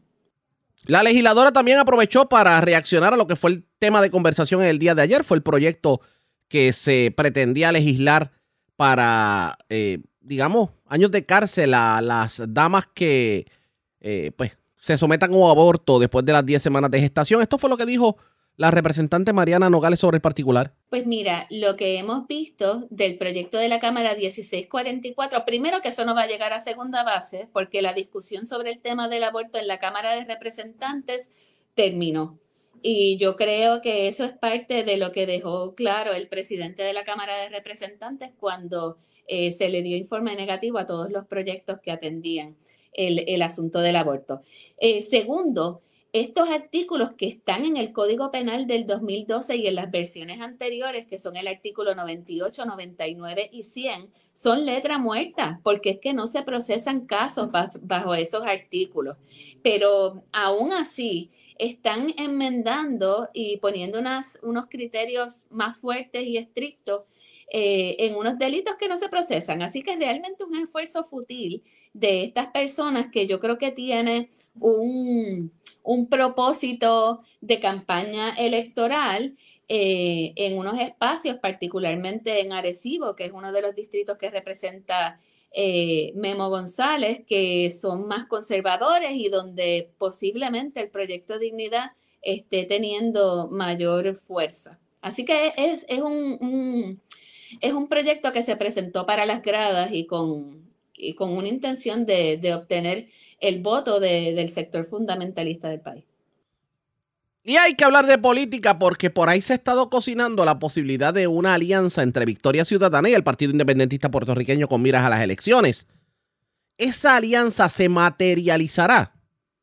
Esta es la opinión de la legisladora de Victoria Ciudadana. Pues mira, la alianza que nosotros estamos trabajando es una alianza que va más allá del Partido Independentista puertorriqueño, que es uno de los, de los factores. Eh, pero, por ejemplo, nosotros estamos reuniéndonos con organizaciones sindicales, con organizaciones ambientales, con organizaciones de mujeres, organizaciones agrícolas. O sea que es un, un, es un espacio para concertar todos los sectores que tienen un profundo amor por el país y que tienen un profundo interés por mejorar la situación del país e impedir que se siga destruyendo eh, Puerto Rico tal y como lo conocemos con eh, la posible, una posible eh, cuatrenio adicional del Partido Nuevo Progresista. Nosotros entendemos que estamos en un momento eh, fundamental de supervivencia y lo digo así porque estamos experimentando un proceso de destrucción del territorio, de la gente y de la cultura y la identidad, que es un proceso acelerado y violento, y que si no lo detenemos, eh, nos podemos empezar a mirar en, el espejo de Hawái, donde la población nativa es, es mínima y donde las personas que pueden eh, vivir en casas, ya sea alquiladas o compradas, también eh, es muy difícil y, eso es algo que, nos puede pasar y que nosotros lo tenemos que detener. Por esa razón es que estamos trabajando esta alianza de cara al 2024. Pero le pregunto, ¿es momento ya de dar un poco más, eh, ¿verdad? De concretar cómo va a ser la alianza, quiénes van a ser eh, los jugadores clave en esa alianza, en esas papeletas, para comenzar a trabajar con el avivamiento ¿no? de, y la movilización, organización política viendo lo que está sucediendo en los otros partidos? Pues estoy de acuerdo contigo y mi percepción es que esto ya está a punto de caramelo, así que próximamente eh, eh, tendremos buenas noticias sobre esta alianza que representa una esperanza para el país y que mucha gente la está pidiendo. Era la representante Mariana Nogales, eso último que dijo es sobre la posibilidad de que veamos una alianza entre Victoria Ciudadana y el Partido Independentista puertorriqueño con miras a las elecciones del 2024. Ella lo ve como saludable. La pregunta es, ¿se materializará? Eso está por verse pendientes a la red informativa. Presentamos las condiciones del tiempo para hoy. Hoy viernes, se espera cielo de parcial a variablemente nublado con actividad de aguaceros a través del interior y sureste de Puerto Rico en la tarde. Una marejada peligrosa del norte de periodo largo mantiene desde ayer jueves deterioradas las condiciones marítimas y costeras. Navegantes pueden esperar oleaje de hasta 10 pies a través de las aguas regionales del norte y pasajes. Otra marejada del noreste extenderá las condiciones marítimas peligrosas, y corrientes marinas amenazantes a la vida desde el sábado en adelante. En la red informativa de Puerto Rico, el informe del tiempo. La red le informa. Señores, regresamos a la red le informa, el noticiero estelar de la red informativa edición de hoy viernes. Gracias por compartir con nosotros. La legislatura de Puerto Rico le tiene los echado a las ventas de carros eléctricos en Puerto Rico porque ha habido quejas sobre el sobreprecio se está cobrando demasiado por los carros eléctricos a nivel local. Hubo una vista pública, estuvo presente eh, el representante Víctor Párez Hubo otros legisladores presentes y también estuvo el secretario del DACO, quien aprovechó para visitar también a varios dealers de autos. Surge el tema del precio de los carros eléctricos, pero surge un tema que muchos puertorriqueños han estado pendientes y es lo que tiene que ver con el cobro de los dealers de lo que es la tablilla. Se supone que no se paguen más de 290 dólares en tablilla de carro nuevo y en carro usado se supone que usted no pague nada. Pero los dealers siguen cobrando. ¿Cómo usted lo reclama? Escuchemos lo que tuvo que decir el secretario, eh, el licenciado Irán Torres Montalvo y también el representante Víctor Paredes. Antipasada hicimos una mesa de diálogo para poder ver la transición de Puerto Rico de vehículos de gasolina, ¿verdad? Como ocurre en el día de hoy, a vehículos híbridos y eléctricos. Y queremos ver, ¿verdad?, cómo los dealers están cambiando esa transición y cómo están preparando el ambiente para así hacerlo. Mi forma gerente que la Honda en el 2024 eh, proyecta tener ya en Puerto Rico carros eléctricos, por tanto preguntamos sobre el taller, cómo va a transicionar, me informó que ya están en ese proceso de trabajar para que se haga un taller nuevo eh, de carros eléctricos y que los mecánicos que van a estar también siendo listados para cambiar de, de, de mecánicos de carros de gasolina a carros híbridos o eléctricos. Así que estamos más que ver satisfechos por esta respuesta, estamos impulsando que Puerto Rico se mueva a ese cambio de, de eléctrico, porque el país tiene que moverse a ese cambio. Así que estamos puestos con la visita y, y agradecemos, secretario, su, su aportación para este proceso. ¿Van a estar visitando otros concesionarios? ¿Este es el primero? ¿Cuáles? Nuestros inspectores estamos realizando visitas hoy en varios concesionarios, en lo que es el área aquí de la 65 de, de infantería. Nos concentramos en esta área geográfica, pero nos vamos a mantener visitando dealers, tanto como en la Kennedy, Bayamón y estos otros lugares que varios dealers, ¿verdad?, este, aglomerados en áreas específicas. ¿Cuándo comenzó este operativo? ¿Hoy? Hoy comenzamos hoy por la mañana. Sea que ustedes van a estar evaluando para si no imponer multas de Eh, servicio. correcto, ya para las 12 del mediodía vamos a estar recibiendo los reportes de parte de nuestras inspectoras con los resultados y los hallazgos de las visitas de hoy y si, y- y si en efecto fue necesario que se pusiese infracción. Algo importante que quiero añadir, secretario, eh, es que los precios de los vehículos eléctricos o híbridos, eh, se supone que en el sello que tenga puesto en el cristal, que es que usted ve el precio del vehículo, tenga entonces en la parte de costo del arbitrio que esté en cero, ¿verdad? Este, así que eso va a ocurrir en el futuro, porque tenemos que se preparen para ese, para ese proceso y que el consumidor ¿verdad? esté obviamente orientado a ese respecto. Eh, este operativo, aparte de la iniciativa del representante, es que usted, el departamento, básicamente eh, la mayoría de las querellas que se reciben tienen que ver con vehículos de motor, o por garantía, o por venta, o por cobro ilegal de, de- del marbete. O sea que ustedes ahora mismo están emburrados, como decimos en la calle, de eh, querellas. ¿Cuál es la que está predominando en este momento? Eh, pues mira, la realidad es que la mayor cantidad de querellas que al día de hoy recibe el Departamento de Asuntos del Consumidor no está relacionado con vehículos de motor, por lo menos en los pasados tres años. Esto es cíclico, ¿verdad? Ahora mismo la mayor cantidad de querellas que nosotros recibimos está relacionadas a los sectores de bienes y servicios, en particular lo que es la construcción, desde gabinetes, puertas, ventanas, eh, piscinas, ¿verdad? Porque se está moviendo la construcción en Puerto Rico. Ese renglón viene seguido de cerca de lo que es eh, la propiedad horizontal, régimen de propiedad horizontal, pues el DACO tiene jurisdicción y ahora pues también tenemos muchas controversias relacionadas a, lo- a los condominios. Y en tercer lugar, eh, más o menos, sin quitarle mérito, ¿verdad? La industria de los vehículos de motor, pues es la otra, ¿verdad? El otro sector que genera mayor cantidad de querellas en, el Departamento de Asuntos del Consumidor relacionadas a todo, ¿verdad? Desde garantía eh, y servicios, asuntos relacionados a piezas, pues verdad que como acabamos recientemente, terminamos el proceso de la, de la pandemia, pues todavía estamos eh, teniendo problemas en las cadenas de distribución, fabricación de, piezas, lo que trae consigo atraso en el reemplazo de, piezas en procesos de reparaciones y de garantías, así que ¿verdad? Pues se reparten eh, esos por cientos es un asunto cíclico, pero los vehículos de motor no es la mayor cantidad de, de quejas que llegan al departamento. Eh, en el caso de las tablillas y el marbete, usted dio unas declaraciones donde eh, dijo que solamente pueden cobrar hasta 240 dólares en los carros nuevos, pero en los carros usados e importados no pueden cobrar más de 240 dólares. No, pueden cobrar nada. En el caso nuevo, 240 dólares. ¿Es así o no es así? Es correcto, con la entrada en vigor en el pasado mes de abril de 2020 de nuestro nuevo reglamento, eh, de manera clara y inequívoca. Eh, se expresa de que los, de- eh, los, los concesionarios de autos no pueden cobrar una, cantidad, una cuantía eh, por el proceso de registro y tablilla de ese vehículo que exceda los parámetros que establece el Departamento de Transportación y Obras Públicas, que en el caso de un vehículo eh, común y corriente, ¿verdad? no camión, no vehículo de carga, eh, ni nada por el estilo, pues no debe sobrepasar los 244 dólares. Eso es. En vehículo nuevo. En vehículos nuevos. Los usados no cobran. En vehículos usados, según dispone nuestro reglamento, no se puede cobrar ningún tipo de, de tarifa por gestoría, trámite y demás relacionado al proceso de registro y malvete y tablilla de ese vehículo. Y los que fueron, le cobraron ese dinero pueden acudir a DACO y reclamar para que les reembolsen luego que haga la gestión con el dealer, por supuesto. Correcto, este, pueden comunicarse con nosotros a través del correo electrónico que hemos eh, este, a la disposición de los consumidores para atender ese asunto, tablillas, arroba daco, eh,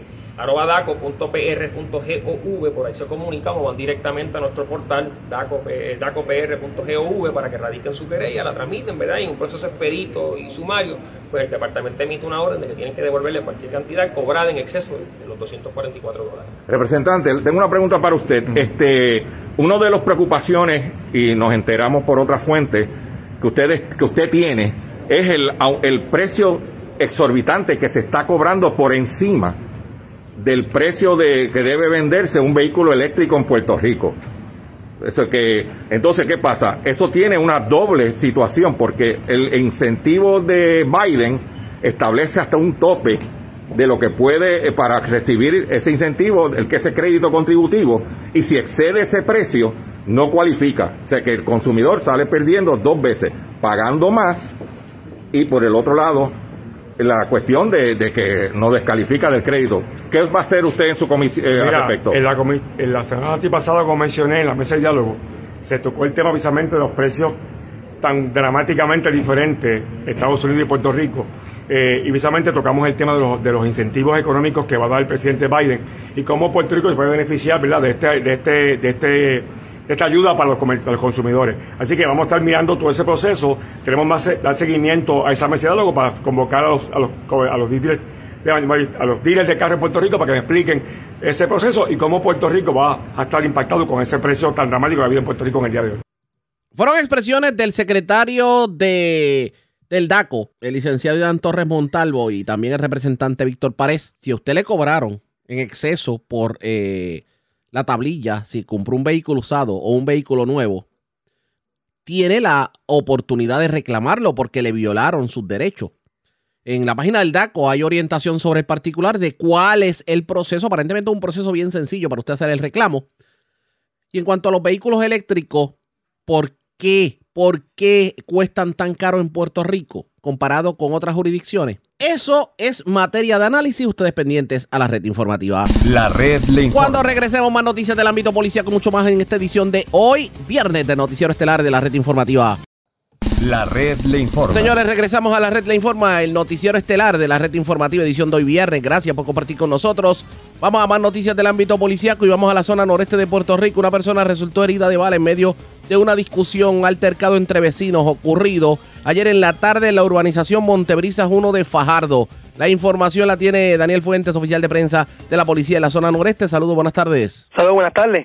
Eh, un herido de bala fue reportado a las 2 y 42 de la tarde de ayer jueves. Esto fue en la calle H de la urbanización Montebrisa 1 en Fajardo. Esto fue en, medio de, una, un medio de, un altercado entre vecinos.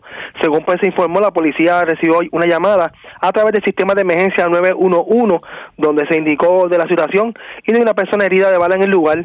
Al llegar los agentes uniformados encontraron a un hombre de 78 años de edad eh, donde se alega pues, que llegó armado con una pala a casa de su vecino e intentó agredirlo por el uso de, un estacionamiento. Posteriormente perjudicado porque utilizó su arma de fuego para la cual eh, posee licencia y repelió la agresión con un disparo que alcanzó al hombre en una de sus piernas. El herido fue transportado al hospital, eh, al centro médico de, de, de Río Piedra en condición delicada luego de, de una lesión que afectó eh, la arteria femoral. Agentes aquí de la División de Agresiones de seis áreas Fajardo se hicieron a cargo de la investigación. Eso es todo lo que tenemos hasta el momento. Buenas tardes. Y buenas tardes para usted también. Gracias, era Daniel Fuentes, oficial de prensa de la policía en Fajardo, de la zona noreste. Vamos a la zona metropolitana porque varias personas fueron arrestadas. También droga ocupada en intervenciones de la policía en el sector Playita de Santurce, en el residencial San Juan Bautista, también en Santurce, en la calle Arzuaga de Río Piedras y en Monacillos. La información la tiene Vivian Polanco, oficial de prensa de la policía en el cuartel general. Saludos, buenas tardes. Buenas tardes, saludos. Continuando con el plan 100 por 35 durante el día de ayer y la noche. La División de Drogas Metro del negociado de la Policía de Puerto Rico en unión a la unidad motorizada del área y la unidad canida llevaron a cabo varias intervenciones en San Juan logrando el arresto de varias personas y la ocupación de sustancias controladas. En el sector Playita, en Santurce, se arrestó a Luis Álvarez, de 32 años, a quien se le ocuparon 31 bolsitas de cocaína, 71 cápsulas de crack, 47 copos de marihuana y 28 de heroína y 831 dólares en efectivo. Por otra parte, en el residencial San Juan Bautista, en Santurce, se arrestó a Luis Reyes, de 21 años, a quien le ocuparon 17 cápsulas de crack y 94 dólares en efectivo. También en el lugar se realizó el hallazgo de 13 bolsitas de cocaína, 12 cápsulas de crack y 13 bolsas de marihuana. También en la calle Suaga, en Río Piedra, se, arrestaron, se arrestaron a Javier Lugo, de 59 años, a quien le ocuparon 10 bolsas de cocaína, dos bolsas de marihuana y media pastilla. Y a Ángel Pacheco, de 34, a quien le ocuparon dos bolsitas de marihuana y un cigarrillo de marihuana. Por último, se diligenció una orden de allanamiento en la carretera 21, Monacillos, en San Juan, y en el lugar se arrestó a María Nieves, de 64 años, a quien le ocuparon 2.000 cápsulas de crack 1.218 cápsulas de heroína, una bolsa de cocaína y 300 dólares en efectivo, además de pirotecnia. Durante la mañana de hoy estos casos serán consultando, consultados con el fiscal de turno para la erradicación de cargos correspondientes. Gracias por la información. Buenas tardes. Buenas tardes. Gracias, era Vivian Polanco, oficial de prensa de la policía en el cuartel general de la zona metropolitana. Vamos a la zona centro-oriental de Puerto Rico, porque señores, se llevaron 20 cilindros de gas de una ferretería en Sidra. También se metieron, amigos de los en un taller en Calle y cargaron con herramientas eléctricas y pulidoras. Y también eh, en San Lorenzo, delincuentes escalaron una residencia de la calle Luis Muñoz, Muñoz Rivera, esto en el casco urbano, y de allí cargaron con trimmer, generadores, máquinas de lavado a presión, tanques de gasolina y productos de, limpieza. Presumimos que la persona que vivía en la residencia se dedicaba a hacer lavado y detailing de autos. La información la tiene Edgardo Ríos Queret, oficial de prensa de la policía en Cagua. Saludos, buenas tardes. Buenas tardes. ¿Qué información tenemos? La policía investiga una profesión ilegal reportada en horas de la mañana de ayer en la ferretería Papos Commercial, ubicada en el kilómetro 49.7 de la carretera número 1 en el barrio Beatriz en Sidra. Según informó el querellante, que alguien forzó los candados del área de almacenaje en metal, logrando acceso y apropiándose de 20 cilindros de gas valorados en 1.600 dólares. También la policía investiga un escalamiento reportado en horas de la tarde de ayer en un taller ubicado en la calle Gregorio Ríos, en el municipio de Calley. Según informó la querellante, que alguien rompió una plancha de zinc, logrando acceso al lugar y apropiándose de tararos de banco, tres pulidoras, una sierra de mano y otras herramientas eléctricas. La propiedad hurtada fue valorada en dos mil dólares. Por último, la policía investiga un escalamiento reportado en horas de la noche de ayer en una residencia ubicada en la calle Muñoz Rivera, en el municipio de San Lorenzo. Según informó la querellante, que alguien forzó el portón de acceso al sótano y una vez en su interior hurtaron una máquina de soldar, un trimmer, un generador, una máquina de lavado a presión, luces navideñas, 10 tanques de gasolina y productos de limpieza para autos. La propiedad hurtada fue valorada en 2.930 dólares. Todos estos casos están siendo investigados por la edición de delitos contra la propiedad del 6 del área de Caguas. Que pasen buenas tardes. Y buenas tardes para usted también. Gracias, Ricardo Ríos Quereto, oficial de prensa de la policía en Caguas, de la zona centro-oriental. Vamos a la zona central de Puerto Rico. Las autoridades eh, allanaron una residencia en el barrio Palmarejo de Corozal y de allí ocuparon potentes armas, municiones, drogas, un vehículo y dinero en efectivo. La información la tiene Wanda Santana, oficial de prensa de la policía en Bayamón. Saludos, buenas tardes. Buenas tardes para usted y para todos. ¿Qué información tenemos? agentes del negociado de drogas de la Policía de Puerto Rico, dirigido por el comandante Wilson Lebrón, adscrito a la Superintendencia Auxiliar en Operaciones Especiales, diligenciaron una orden de registro y allanamiento en la madrugada de hoy viernes en una residencia que ubica en la carretera 164, kilómetro 15.6, en el barrio Palmarejo de Corozal.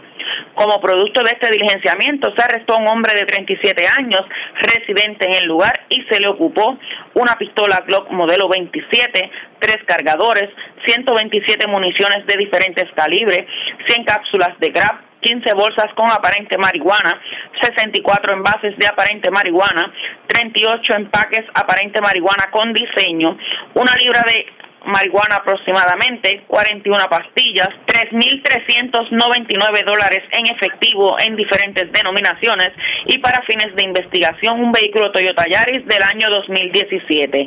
En el operativo participó División de Arrestos Especiales de Arecibo, Servicios Técnicos y Personal de la Unidad Canina. Sería todo. Buenas tardes. Y gracias para usted también. Era Wanda Santana, oficial de prensa de la policía en Bayamón, de la zona metropolitana. Vamos al noroeste de Puerto Rico. Una persona murió en medio de un accidente de tránsito ocurrido en la carretera 465 de Aguadilla. Se presume que un conductor le invadió el carril al otro, chocaron de frente y uno de los conductores murió en el lugar. Información preliminar con Juan Bautista el oficial de prensa de la policía en Aguadilla. Saludos, buenas tardes. Sí, buenas tardes para ti, Aviaga, buenas tardes para el público Radio Escucha. Como mencionaste, la División de Patrulla de Carretera de Aguadilla investiga este incidente ocurrido a eso de las 11 y 12 de la noche de ayer en la carretera 465 a la altura del kilómetro 2.2, jurisdicción de Aguadilla. Según datos ofrecidos, los hechos ocurren mientras Miguel Cabán Mora, de 43 años, residente de Isabela, conducía un auto marca Toyota modelo Tercer color verde del año 1997 por la citada vía de rodaje, esto en dirección de este a oeste y al llegar al mencionado kilómetro invade parte del carril contrario a la conductora de un vehículo Hyundai Elantra color blanco del año 2021 identificada como Aurelis Pérez Ortiz, de 24 años, vecina de Isabela, quien transitaba en su vía franca. Esto provoca un impacto frontal entre los autos en el que como producto del mismo, Miguel Cabán, conductor del auto Toyota, resulta con heridas que le provocaron la muerte en el lugar del accidente y Aurelis Pérez, conductora del auto Hyundai, resulta con lesiones en diversas partes de su cuerpo, por lo que fue llevada a un hospital del área donde es atendida.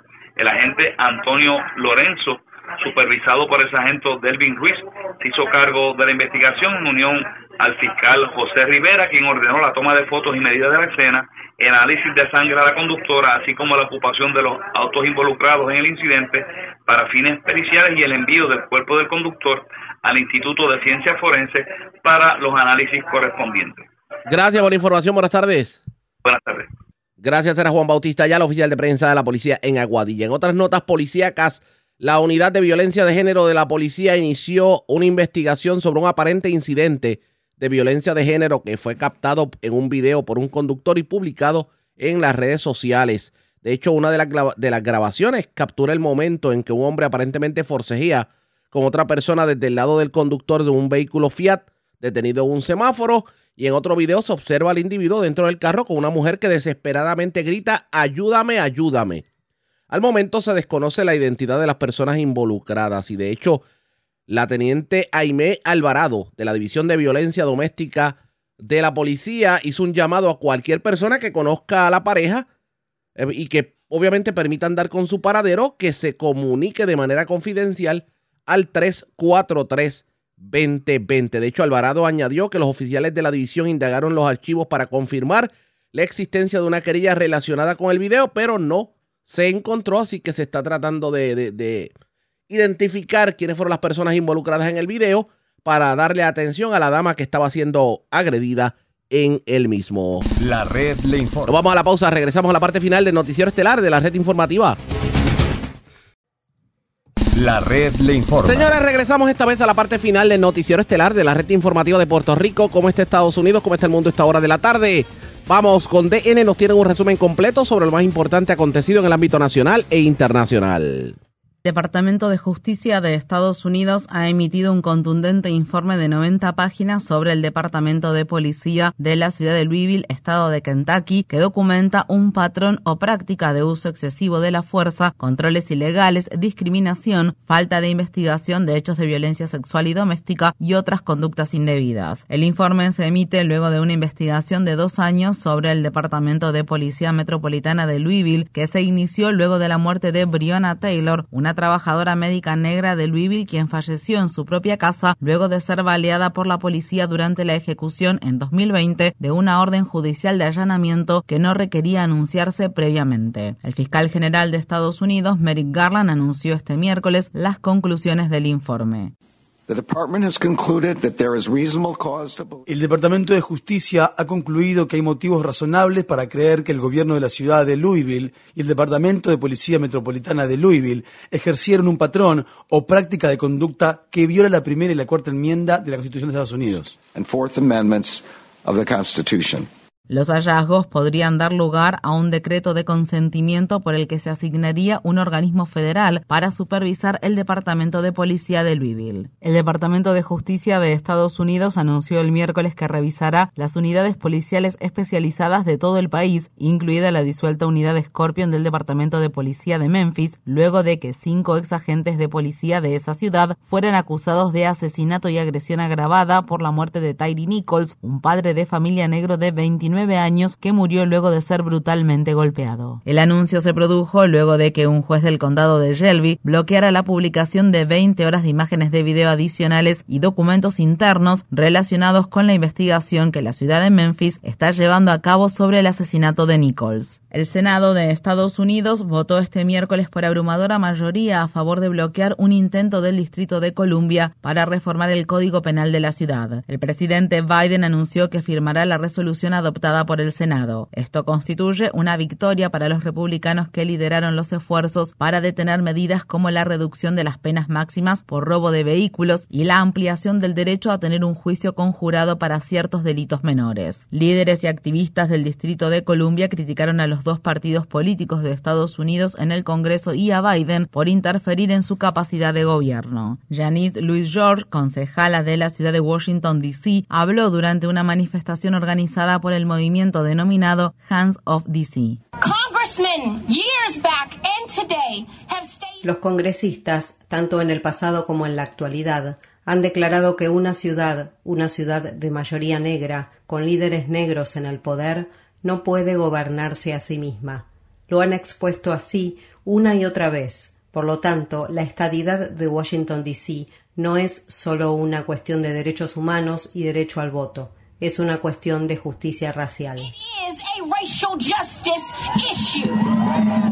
En el estado de Mississippi, la Asociación Nacional para el Progreso de las Personas de Color afirmó que impugnará varios proyectos de ley liderados por el Partido Republicano que se están tramitando en la legislatura estatal. La asociación sostiene que dichas legislaciones amenazan a los residentes de Jackson, la capital del estado, cuya población es mayoritariamente negra, al otorgar más poder a la policía estatal y permitir que el estado tome el control sobre el deteriorado sistema de abastecimiento de agua de la ciudad. Visite democracynow.org barra es para ver la entrevista que mantuvimos en Jackson, Mississippi con el alcalde Chokwe Antar Lumumba y con la escritora y activista Makani Temba. En Ucrania, el Organismo Internacional de Energía Atómica afirmó que la central nuclear de Zaporilla, actualmente ocupada por Rusia, volvió a perder su conexión con la energía externa y depende de generadores diésel como última línea de defensa para evitar una fusión nuclear. El operador de la planta nuclear dijo que esta es la sexta vez desde la invasión rusa de Ucrania que la central ha tenido que recurrir a respaldos de emergencia para mantener los fundamentales sistemas de enfriamiento de sus seis reactores. La interrupción de la energía externa de la central se produjo al tiempo que Rusia lanzaba una serie de ataques con misiles en 10 regiones de Ucrania que provocaron la muerte de al menos nueve civiles y causaron cortes en los suministros de electricidad. El secretario general de las Naciones Unidas, Antonio Guterres, llegó este miércoles a Kiev para reunirse con el presidente ucraniano Volodymyr Zelensky. Ambos líderes afirmaron que es fundamental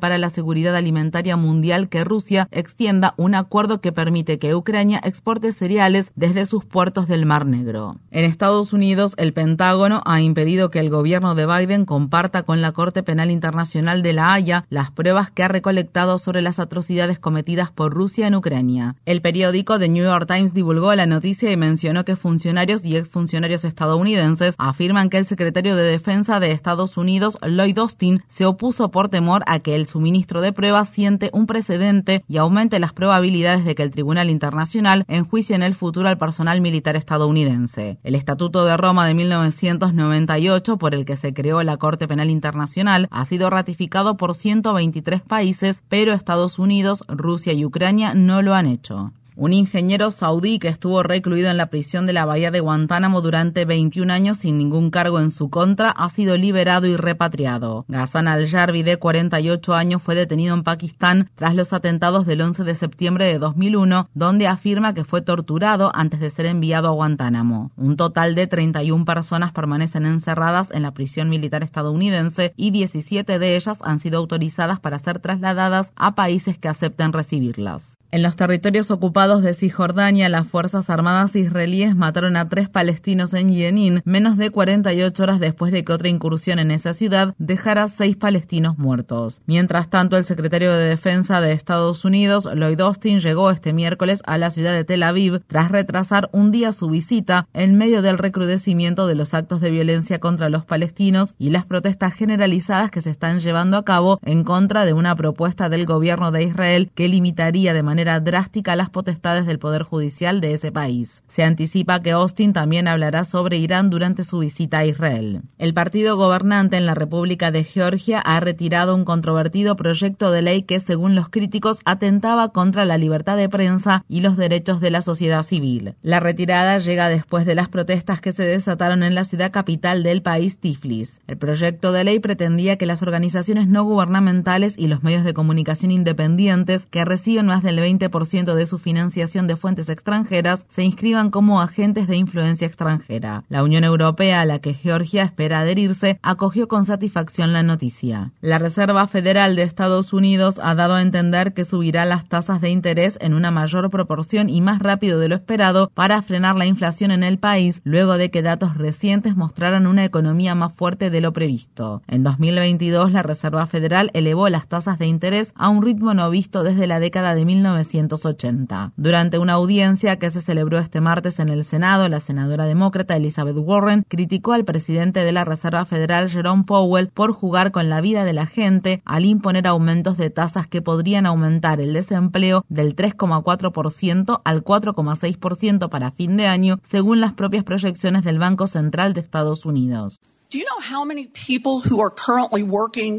¿Sabe cuántas personas que actualmente están trabajando haciendo sus vidas perderán sus trabajos?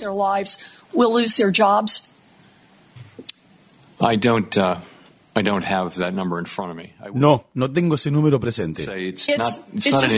Es simplemente un cálculo matemático. Creo que no es una consecuencia intencionada. Bueno, pero es una consecuencia y está en su informe y eso provocaría que alrededor de dos millones de personas pierdan sus empleos, personas que están trabajando en este momento, pagando sus hipotecas. La Casa Blanca criticó a Tucker Carlson, presentador del canal Fox News, por describir la insurrección del 6 de enero de 2021 en el Capitolio de Estados Unidos como un asunto mayormente pacífico. La secretaria de prensa de la Casa Blanca, Karine Jean-Pierre, habló este miércoles con la prensa. Estamos de acuerdo con los propios abogados y ejecutivos del canal Fox News quienes han enfatizado repetidas veces en varios tribunales de justicia que Tucker Carlson no es creíble cuando se trata de este tema. Carlson realizó esos comentarios después de que el presidente de la Cámara de Representantes, Kevin McCarthy, le concediera a su programa el acceso exclusivo a más de 40.000 horas de imágenes de vigilancia del Capitolio. Mientras tanto, nuevos documentos relacionados con la demanda por difamación de 1.600 millones de dólares que la empresa de máquinas de votación Dominion Voting System presentó contra Fox News revelan que Carlson envió un mensaje de texto a un compañero de trabajo dos días antes de la insurrección en el Capitolio en el que decía acerca de Trump, lo odio con todas mis fuerzas, no puedo soportarlo mucho más, en lo que sí es bueno es en destruir cosas, es el campeón mundial indiscutible de eso, podría destruirnos fácilmente si jugamos mal. Kevin Alexander Gray, activista por los derechos civiles y veterano líder comunitario de Carolina del Sur, murió a los 65 años de edad después de sufrir un ataque al corazón. En la década de 1980, Gray se desempeñó como director en Carolina del Sur de la campaña presidencial de Jesse Jackson y ayudó a liderar las protestas contra el gobierno del apartheid de Sudáfrica. Gray fue presidente de la Unión Estadounidense para las Libertades Civiles en Carolina del Sur y luchó durante años para que se retirara la bandera de batalla de la Confederación de los Terrenos del Capitolio del Estado. La bandera fue finalmente trasladada a un museo en 2015 luego de que un atacante racista matara a nueve feligreses negros que se encontraban en la iglesia metodista episcopal africana Emanuel de la ciudad de Charleston. Kevin Gray habló con Democracy Now! después de los asesinatos. Cuando se habla del supremacismo blanco como estructura, hay que decir que es una estructura que impregna a Estados Unidos y constituye la base en la que se fundan las políticas de nuestro país. El supremacismo blanco no es simplemente el Ku Klux Klan y los grupos de odio racial. Es una estructura que mantiene a las personas en posiciones de poder o las degrada en función de la raza. El racismo tiene que ver con el poder. Visite nuestro sitio web democracynow.org barra es para ver las diversas entrevistas que mantuvimos con Kevin Alexander Gray a lo largo de los años. La red le informa. Bueno, señores, enganchamos los guantes. Regresamos el próximo lunes a la hora acostumbrada cuando nuevamente a través de Cumbre de Éxitos 1530 de X61 de Radio Grito y de Red 93, que son las emisoras que forman parte de la red informativa, le vamos a llevar a ustedes resumen de noticias de mayor credibilidad en el país. Hasta entonces, que la pasen bien.